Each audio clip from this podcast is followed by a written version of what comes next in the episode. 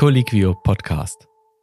Was mich persönlich äh, in meinem Arbeitsalltag natürlich stört, ist, dass, dass man schon sieht, Leute nutzen diese Dinger sehr unvorsichtig und wir haben massiv schwere Verletzungen durch die Anwendung von E-Scootern und wir haben ähm, sehr viele davon.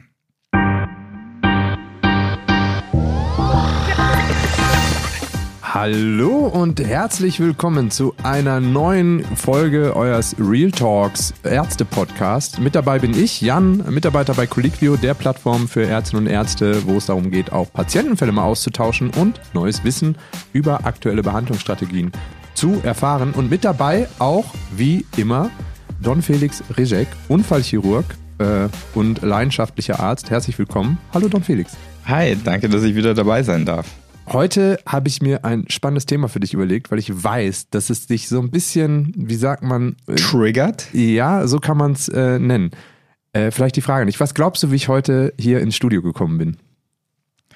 Mit dem E-Scooter?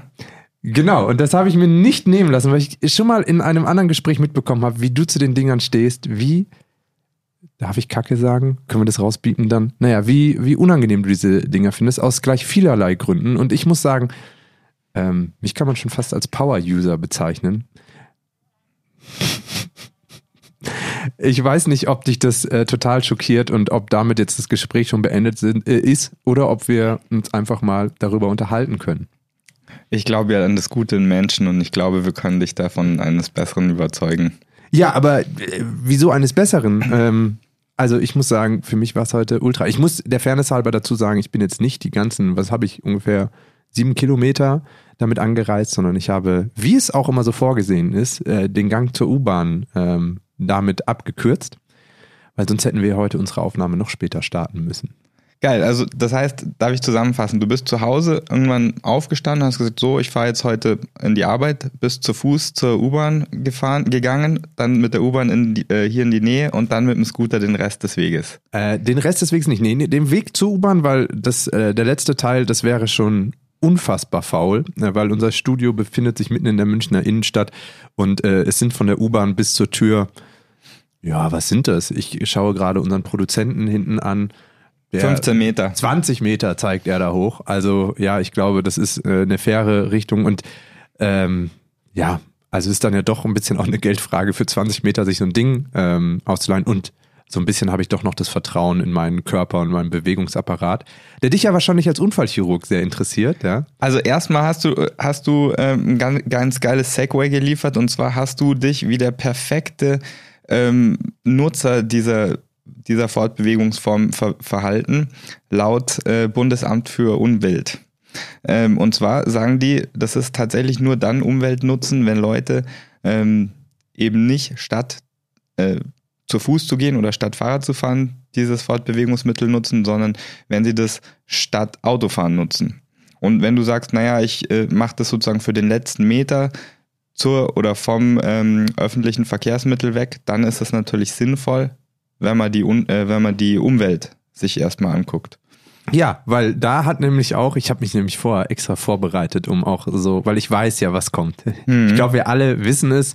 Äh, die Leute, die äh, nicht das Video hier zu sehen können, den kann ich mal kurz beschreiben, was mir hier gegenüber sitzt, nämlich ein Arzt, der sehr skeptisch schaut, äh, mich so angrinst nach dem Motto, der Idiot, äh, laber, ja, laber mal weiter. Ähm, ich habe mich natürlich auch vorbereitet aus genau diesem Grund. Und ähm, wer eben das auch äh, bestätigt, dass ich mich nämlich lokal praktisch emissionsfrei bewege und damit ja was Gutes auch tue, ähm, das sagt Shell. Die haben eine, eine, eine Studie dazu in Auftrag gegeben. Und äh, also wenn Shell das sagt, ein Konzern, der ja eher in Verdacht steht, äh, Verbrennung äh, zu promoten oder zu fördern, wenn der das sagt und mir attestiert, dass ich da was Gutes getan habe, dann kann es ja so schlimm gar nicht sein. Und da jetzt aber mal ohne Witz, ja, natürlich hätte ich jetzt aufs Fahrrad oder wie auch immer nehmen können, aber äh, bringt mich zum ersten Punkt, ja. Es ist halt lokal emissionsfrei und sollte das nicht das Herz eines jeden Arztes höher schlagen lassen? Jein. Also primär würde ich sagen, das ist eher was für Internisten mit lokal emissionsfrei. Äh, ich freue mich ja eher über Frakturen oder Nicht-Frakturen. Ob da jemand jetzt äh, Lungenschäden hat, das ist für mich persönlich ja weniger emotional belastend. Ähm, lokal emissionsfrei ist sicher was Schickes, ähm, aber wir müssen das Ganze ja in, in globalen Faktoren sehen.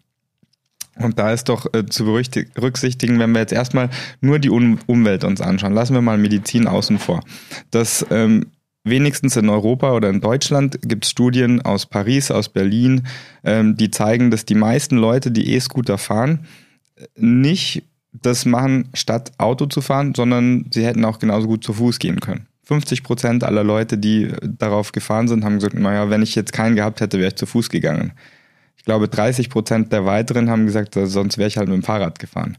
Also dann muss man sich überlegen, was glaubst du, hat mehr lokale Emissionen Laufen, E-Scooter fahren, Fahrrad fahren? Ja. Wahrscheinlich laufen und, und Fahrrad fahren, weil die Leute mehr atmen. Mhm. Aber aber ähm, das hat dann dafür genau, keine... die CO2-Abatmung, die ich da vornehme, die ist immens. Ja? Genau, aber dann hast du, wenn du die Globalemissionen dir natürlich anguckst, hast du dann doch bei dem E-Scooter mehr Emissionen. Fangen wir mit dem Thema nochmal an, äh, grundsätzlich, was Emissionsfreiheit denn irgendwie auch bedeutet, weil das finde ich ist äh, trotz dessen, dass du jetzt kein Internist bist, ein nicht zu unterschätzender Punkt. Ne? Auch ich habe nämlich Quellen dabei und die muss ich jetzt einfach äh, raushauen. Ja? Die Weltgesundheitsorganisation Weltgesundheitsorganisation rechnet aktuell mit 4,2 Millionen vorzeitigen Todesfällen durch Feinstaub aus dem Verkehr. Ähm, wahrscheinlich ist aber vieles dieses Feinstaubes, da kann ich mich jetzt akut nicht auf eine Studie ja, zurückziehen. Aber vieles von diesem Feinstaub kommt tatsächlich nicht aus den Auspuffen von den Fahrzeugen, sondern ist Abrieb von Bremsen und Reifen. Und die wirst du auch bei Elektrofahrzeugen jeglicher Art weiterhin haben. Das ist wahrscheinlich ein guter Punkt, auch bei Fahrrädern dann. Auch bei Fahrrädern. Wahrscheinlich, man muss aber dazu sagen, bei niedrigeren Geschwindigkeiten hast du weniger Reibung weniger Straßenreibung, ähm, weniger Bremsaktivität. Also hast du wahrscheinlich ähm, im Vergleich von einem Fahrrad oder einem Auto mehr Feinstaub bei einem Auto.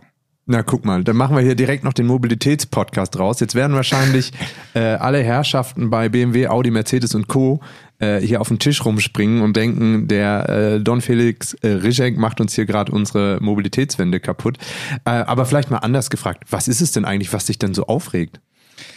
Also das, der Umweltfaktor ist natürlich eins, also das habe ich allerdings auch, wie wahrscheinlich alle, die das jetzt hören, eher in der in den Medien verfolgt äh, mit, der, mit dem Umweltfaktor. Also irgendwer hat ja mal gesagt, ja, äh, wir müssen die jetzt in allen Städten einführen, das wird super für die Umwelt. Naja, ist es tendenziell eher nicht, wenigstens nicht bei uns in Europa. Aber was mich persönlich äh, in meinem Arbeitsalltag natürlich stört, ist, dass, dass man schon sieht, Leute nutzen diese Dinger sehr unvorsichtig und wir haben massiv schwere Verletzungen durch die Anwendung von E-Scootern und wir haben ähm, sehr viele davon. Das heißt, das sind vermeidbare Unfälle, die man hat. Man hat äh, hauptsächlich junge Menschen, die darauf verunfallen. Also ich glaube, der Durchschnitt ist ungefähr 30, 31 Jahre alt. Und wenn man sich überlegt, dass sich äh, Leute die, ich sage jetzt mal in meinem Alter sind, ähm, Knie oder andere Körperteile komplett zertrümmern und dann eigentlich für den Rest des Lebens dadurch beeinschränkt, eingeschränkt sind, muss man sagen, das äh, ist schon dramatisch. Aber ist es tatsächlich so? Weil die Website kritischerkonsum.de hat ja auch geschrieben, E-Scooter gehören zu den sichersten Fahrzeugen überhaupt. Sie dürfen nicht schneller als 20 Kilometer pro Stunde fahren, die Geschwindigkeit einer durchschnittlich schnellen Fahrradfahrt. Mit Tempo 20 ist der Bremsweg sehr gering und wer vorausschauend fährt, bremst vorausschauend und gefährdet im besten Fall niemanden. Oder jedenfalls nicht mehr als auf dem Fahrrad oder halt im Auto. Moment, jetzt muss ich mich korrigieren, das hat der Deutschlandfunk geschrieben. Ja, der Deutschlandfunk ist natürlich beeindruckend. Ähm, das sind natürlich Hypothesen, die die sagen. Die sagen, ja, wer das so macht, also wer einen Helm aufhat, der ist auch sicherer etc. Ähm, es gibt tatsächlich Live-Studien, eine vom ADAC, und eine von der Uni Münster, wenn ich das richtig sehe. Nee, Entschuldigung, Uni Essen. Ähm, beide attestieren dem E-Scooter eigentlich eine ziemlich schlechte Unfallstatistik. Also ich gucke mir jetzt gerade hier diese Studie von der ähm, Uni Essen an. Dazu muss man sagen, die Fallzahlen sind noch nicht sehr groß. Das liegt natürlich auch daran, weil die Erstzulassungen erst 2019 passiert sind. Ähm, wir haben also noch nicht so viel Zeit, ähm, und damit noch nicht so viele Unfälle. Allerdings haben, hat diese Studie der Uni Essen verglichen normale Fahrradfahrer mit E-Scootern und mit äh, E-Bike-Fahrern. Mm. Und das ist natürlich ein relativ interessanter Vergleich. Also aus dem Bauchgefühl raus, ähm, wer würdest du denn sagen, hat sich am meisten verletzt und wer würdest du sagen, hat sich am schwersten verletzt von diesen, von diesen äh, Gruppen?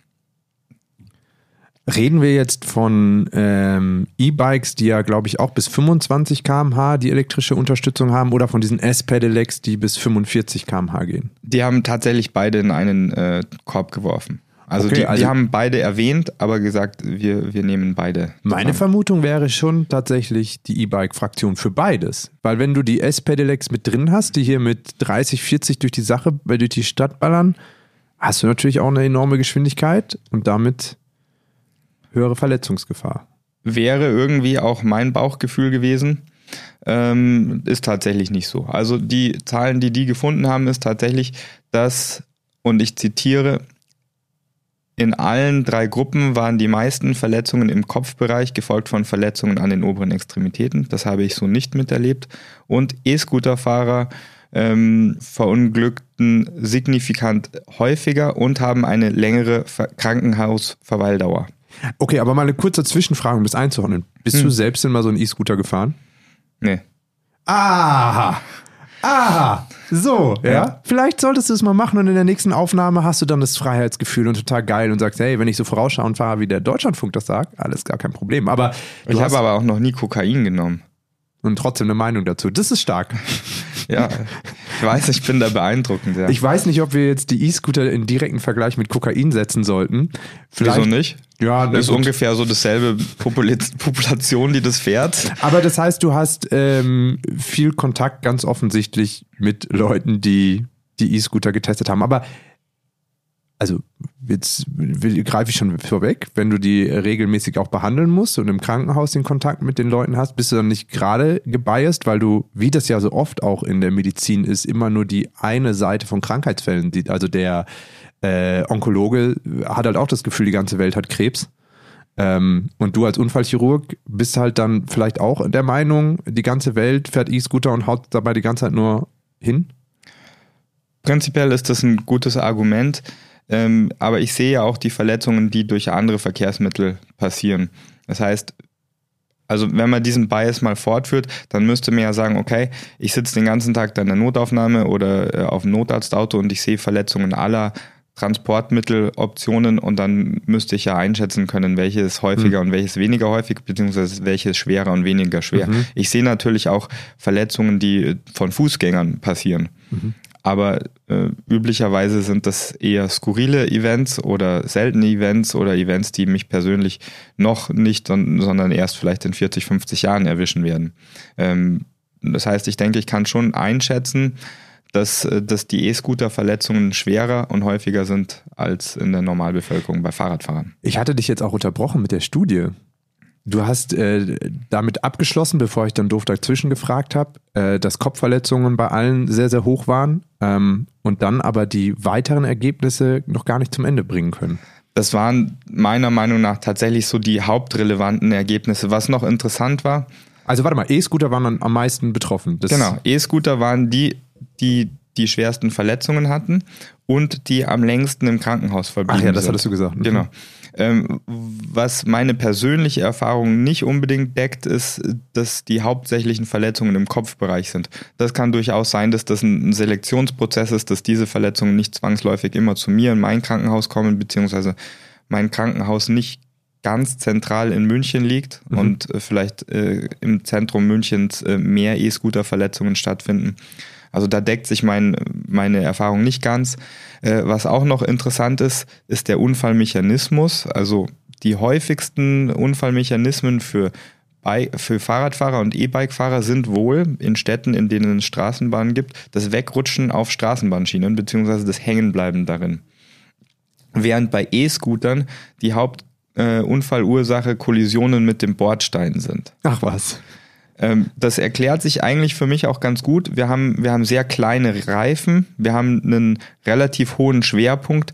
Das heißt, eine, eine kleine Kollision mit einem dieser kleinen Reifen mit dem Bordstein kann schon dazu führen, dass man sein Gleichgewicht verliert und eben dann zu Fall kommt. Ähm, wenn man das noch ein bisschen fortsetzt, das, dann kann man sich diese ADAC-Studie noch angucken. Und da steht dann wiederum drinnen, dass die meisten Unfälle letztendlich dann doch wieder mit Alkohol zu tun haben, bei E-Scootern. Mhm. Und das, das wiederum deckt sich auch mit meiner persönlichen Erfahrung, dass aus mir nicht ganz klaren Gründen die Schwelle, alkoholisiert auf ein Fahrzeug zu steigen, bei einem E-Scooter sehr viel niedriger ist als bei anderen Verkehrsmitteln. Das heißt also, wenn jemand betrunken ist, dann fragt er sich sicher zweimal, ob er jetzt noch mit dem Auto heimfahren soll. Aber bei E-Scootern habe ich das Gefühl, da, das wird wenig hinterfragt. Die Leute fahren das sehr gerne. Aber Fahrrad doch genauso, oder nicht? Ja, das kann sein. Ähm, ich glaube, das ist aber rein subjektiv jetzt, dass wenn jemand mit dem Fahrrad betrunken fährt, fährt er meistens nicht mit solchen Geschwindigkeiten, weil er das in dem Zustand gar nicht mehr hinbringt. Ein E-Scooter, der ist halt einfach äh, alkoholunabhängig schnell und führt eben dann zu hohen Verletzungsraten. Also das ist sicherlich ein valider Punkt, den du da ansprichst.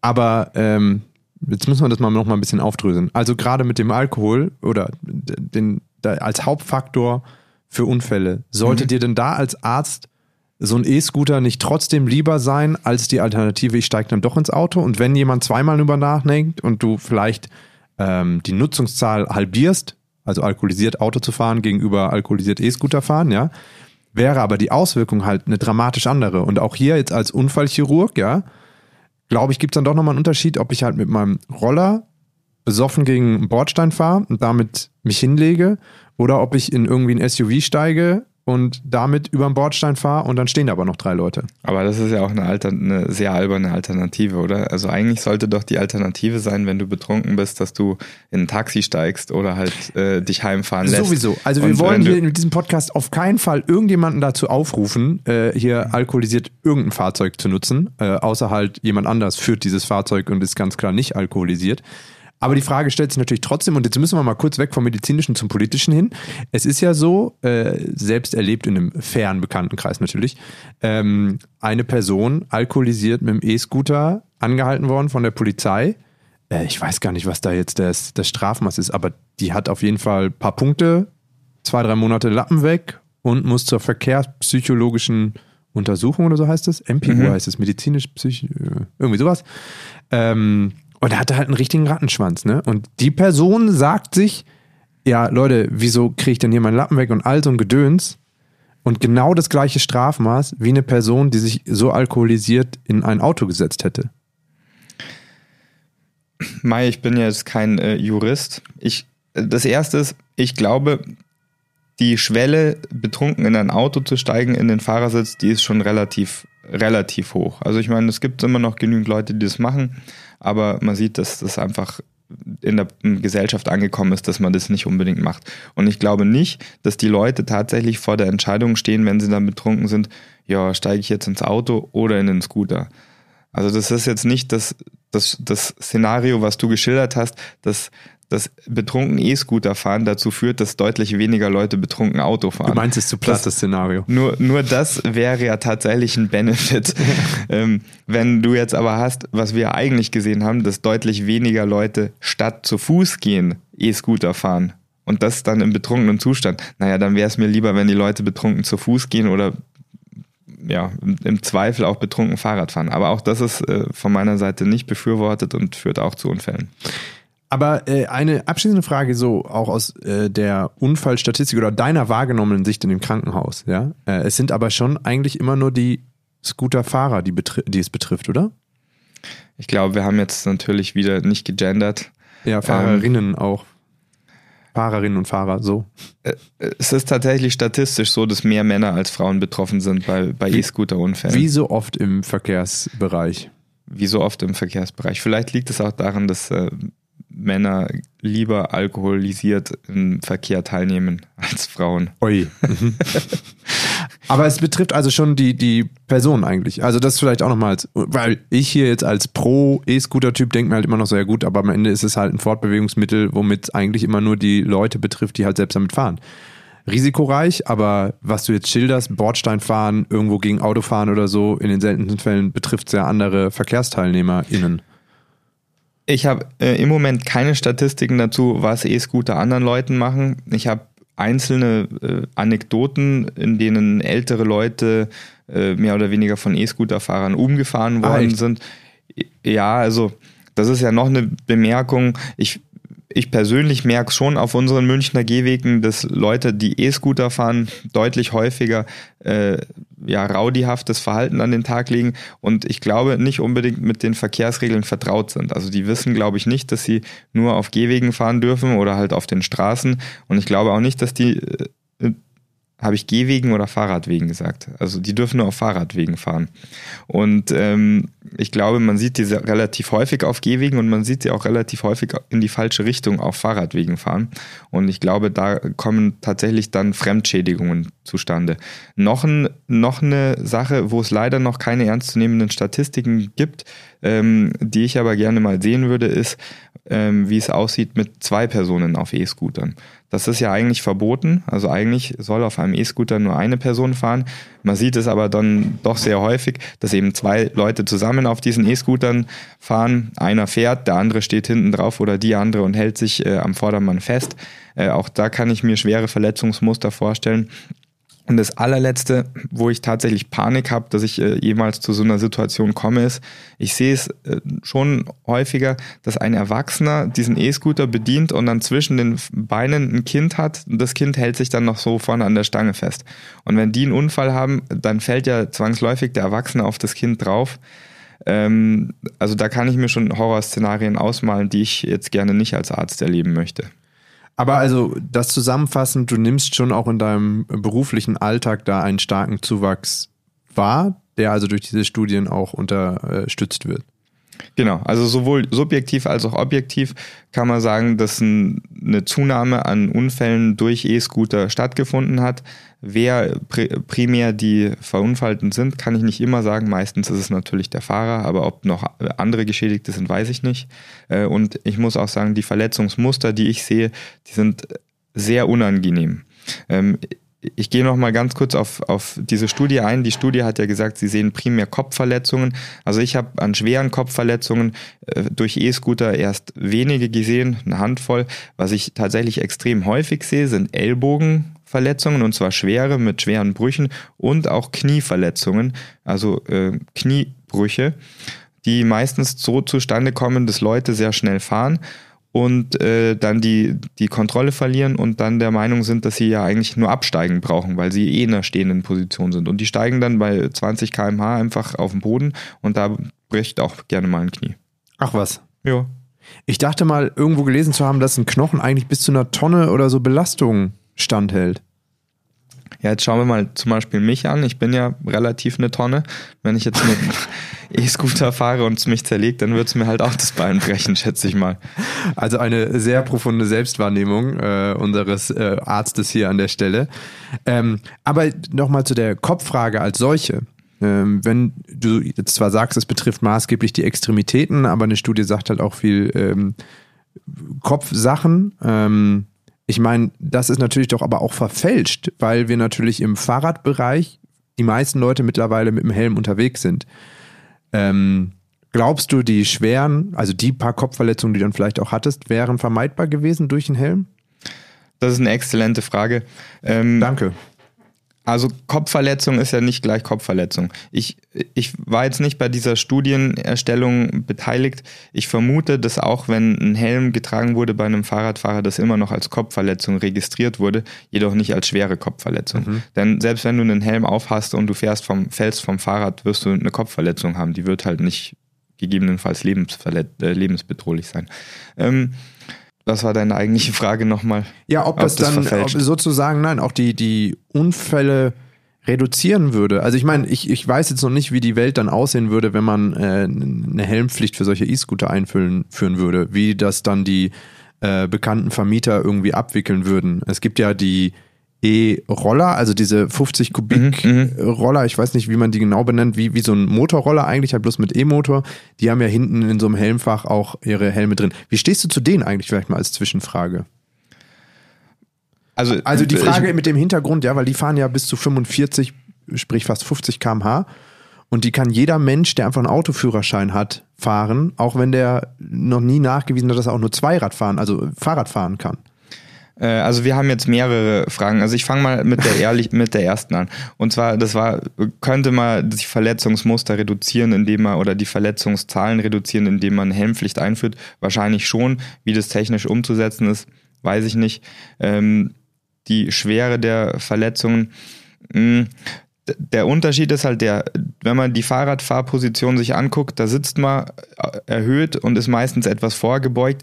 Viele von diesen Stürzen führen fast zwangsläufig da, dazu, dass man eine Rolle macht und dann bei dieser Rolle vielleicht auf den Kopf fällt oder auf den Rücken fällt und dann auf den Hinterkopf.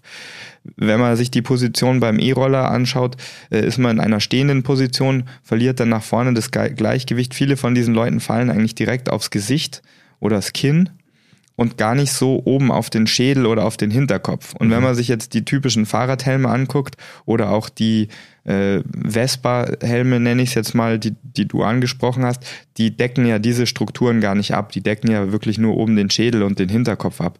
Das heißt, ich könnte mir trotz, trotz Helmen noch weiterhin äh, schwere Verletzungsmuster bei E-Scootern vorstellen. Die zweite Frage war bezüglich der äh, Elektroroller, nennen wir sie jetzt mal. Äh, vereinfacht sage ich jetzt mal so Elektro-Vespas. Dazu muss ich sagen, dass ich persönlich eine besitze und äh, mit der eigentlich auch hier und da mal rumfahre. Ähm, mir ist bewusst, dass da auch ein erhöhtes Verletzungsrisiko ist, auch insbesondere so, wie sie halt genutzt werden. Leute laufen in der Gegend rum mit Flipflops, kurzen Hosen und äh, Tanktops nennt man das, glaube ich, setzen sich dann da drauf und ziehen sich einen Helm an und fahren damit rum. Äh, wenn ich meinen fahre, habe ich tatsächlich mindestens so eine Schutzjacke mit Protektoren an. Weil äh, selbst wenn man einen Helm aufhat, also du sagst, die fahren 45 km/h, wenn man die Geschwindigkeit fährt und dann äh, da auf dem Asphalt sich hinlegt, dann kann man sich halt auch schwere Ver Verletzungen, Verbrennungen, ähm, Abschürfungen zuziehen, die äh, halt das Tanktop nicht unbedingt abfedert oder die ähm, Flipflops. Solche Verbrennungen kann man die sich auch schon bei 20 km/h holen? Also wenn jetzt äh, jemand nicht stehend abrollt, sondern einfach auf den Poppes fällt und äh, mal so ein bisschen über den Boden rutscht, äh, ist dann eine Jeans ein ausreichender Schutz?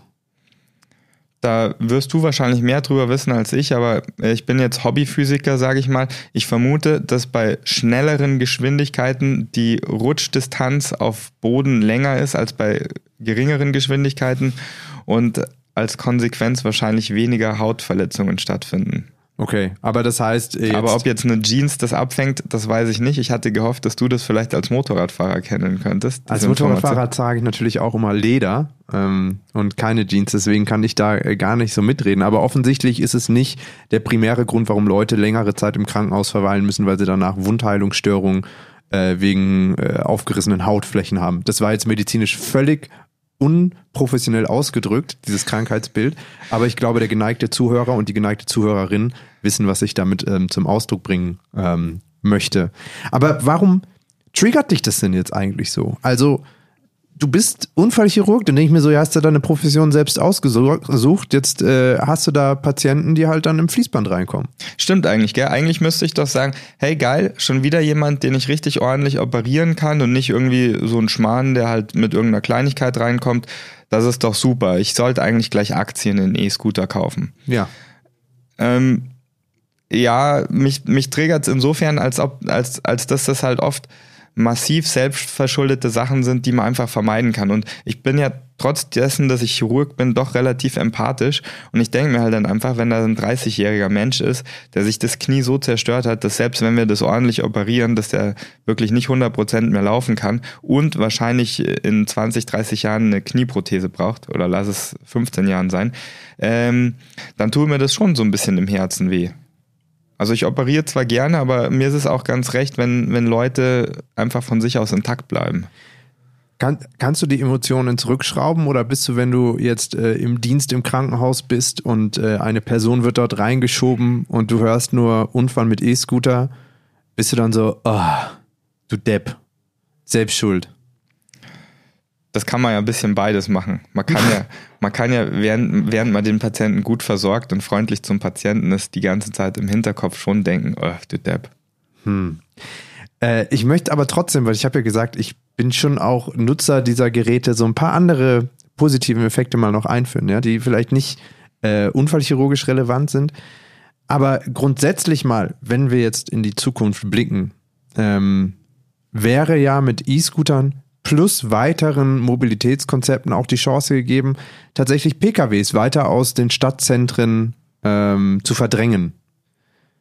Glaubst du nicht, dass es dann aber auch die Chance gäbe, trotz vieler Knochenbrüche, die wirklich schweren Unfälle im städtischen Raum auch zu reduzieren, weil du keine Autos mehr hast, die Fahrradfahrer übersehen äh, oder LKWs im, im schlimmsten Falle, ähm, sodass wir vielleicht jetzt diesen Peak an äh, schweren Verletzungen durch E-Scooter in Kauf nehmen müssen, um langfristig so, äh, wie heißt das, das Projekt Zero oder sowas, das die Bundesregierung, glaube ich, auch mal ausgerufen hat, Null Verkehrstote zu erreichen, dass es da nicht ein Bestandteil sein könnte, weil tödliche E-Scooter-Unfälle, sind die denn so häufig?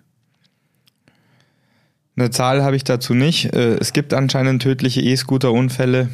Ähm, aus meiner persönlichen Erfahrung kann ich, kann ich oft nicht sagen, ob Leute am Schluss sterben oder nicht. Ich, ich sehe die mit einer Schädelhirnverletzung zum Beispiel als Notarzt und versorge die und bringe die also bisher habe ich alle lebend in ein Krankenhaus gebracht, aber ob sie das Krankenhaus lebend verlassen, das weiß ich natürlich dann oft nicht. Mhm.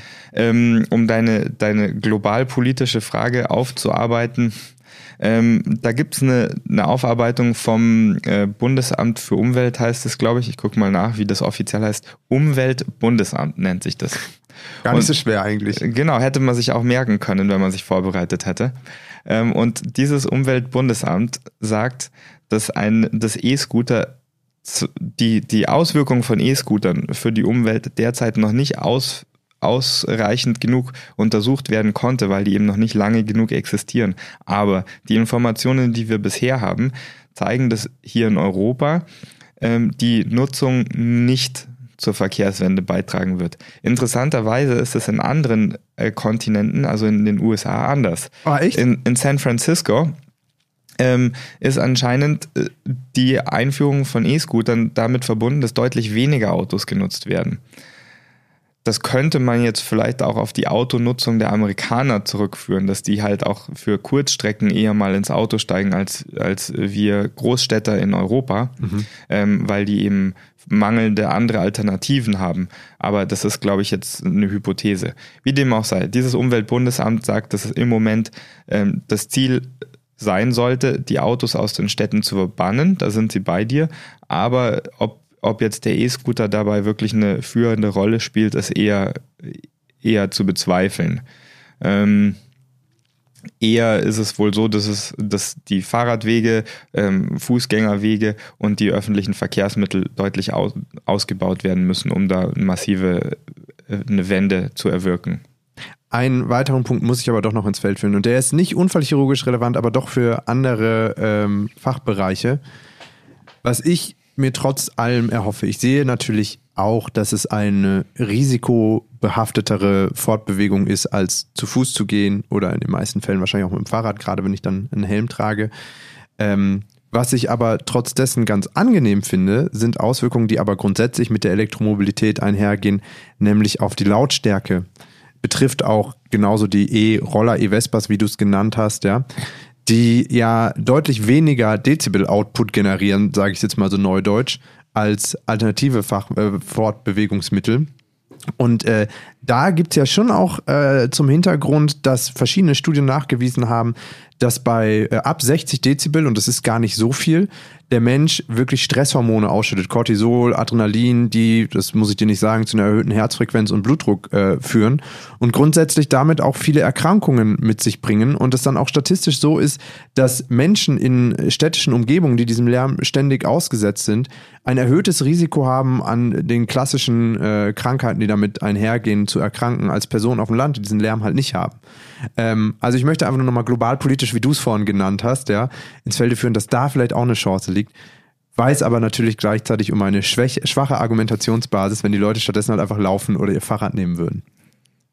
Ja, jetzt hast du mir sozusagen mein, äh, mein Argument schon genommen. Letztendlich hast du recht, wenn es äh, leiser ist, dann äh, das ist definitiv gut. Also ich wohne tatsächlich neben so einem Szenespot für, wie nennt die Polizei das, für die Poser, Autoposer-Szene. Mhm. Äh, das heißt, man hört das dann auch gerne mal, wenn die mit ihren frisierten Karren da durch die Gegend heizen. Und wenn das, wenn die statt, stattdessen mit frisierten E-Scootern durch die Gegend heizen möchten, vielleicht können die sich so ein bisschen im Unterbau so äh, LED-Lichter oder so hinbauen. Das wäre natürlich in meinem Interesse. Das, ähm, das würde dich dann als Unfallchirurg wieder friedlich stimmen, wenn du sozusagen deine Ruhe vor der Haustür hättest, dann würdest du die drei zusätzlichen Schwerverletzten in der Notaufnahme akzeptieren. Wenn das drei schwer, Schwerverletzte aus der Autoposer-Szene sind, kann ich damit leben. ähm, Sehr wertend, aber äh, es ist völlig in Ordnung. So hat jeder seins, ja. Ja. Ähm, also auch wenn die dann auf die E-Scooter umsteigen, das wäre dann wieder in Ordnung. Das wäre okay. Ähm, aber du hast tatsächlich noch ein letztes, äh, einen letzten Punkt angesprochen, den wir noch gar nicht erwähnt haben, und zwar die individuelle Gesundheit dieser Menschen. Ähm, also wir wissen mittlerweile ja, dass Bewegung schon gesund ist für Leute. Das heißt, wenn wir jetzt Leute haben, die statt zu Fuß laufen, ähm, auf andere nicht selbstbewegende Verkehrsmittel umsteigen, dann haben die natürlich auch ein erhöhtes kardiovaskuläres Risiko, beziehungsweise sie tun nichts für ihre kardiovaskuläre Gesundheit. Hm. Aber das ist ja vermutlich eh das Problem des 21. Jahrhunderts. Die Sesselpupser, die nicht am OP-Tisch drei, vier, fünf, sechs, sieben Stunden am Stück stehen müssen, sondern in ihre Bildschirm starren, äh, einen krummen Rücken dabei machen und sich auch äh, dann noch auf die E-Scooter bewegen. Das heißt, meine Lebenserwartung ist jetzt drastisch reduziert, nachdem äh, ich hier mich preisgegeben habe, wie ich hier ins Studio und auch ins Büro angereist bin. Du kannst es ja morgen einfach mal zur Abwechslung anders machen. Du kannst ja ein bisschen dir einen geilen Podcast anhören, vielleicht unseren, und zu Fuß in die Arbeit gehen. Alternativ steht natürlich auch jedem offen, den Gasgriff des E-Scooters nicht zu bewegen und ganz klassisch herzutreten. würde was körperlich Gutes bedeuten und vielleicht auch das Unfallrisiko ein bisschen äh, reduzieren. Vielleicht wäre das ja mal eine gekonnte Alternative.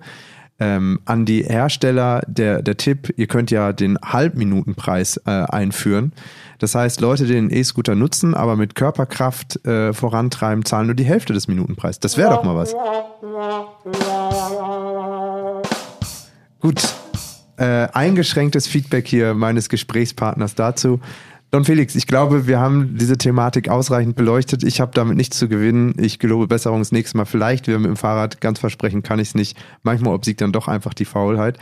Aber die abschließende Frage an dich, wie bist du denn eigentlich hierher gekommen? ich bin mit dem Auto hergekommen. So, kannst du bitte nochmal diesen Wurp Wurp Wurp Sound machen?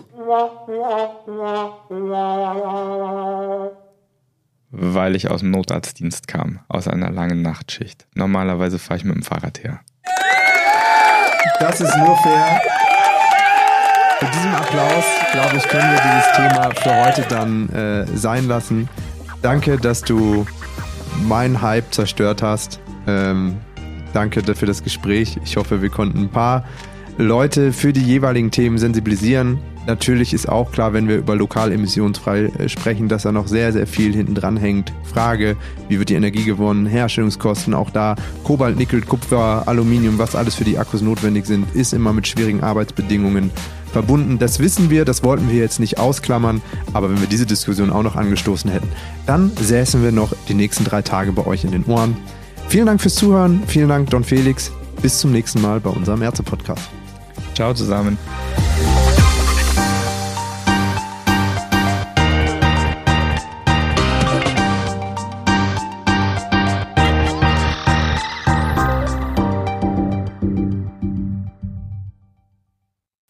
Der Podcast Ärztliche Redepflicht ist ein unabhängiges Formformat für Ärztinnen und Ärzte sowie Medizinstudierende im Auftrag von Colliquio dem größten deutschsprachigen Ärztenetzwerk. Die Inhalte sind frei von Interessenskonflikten.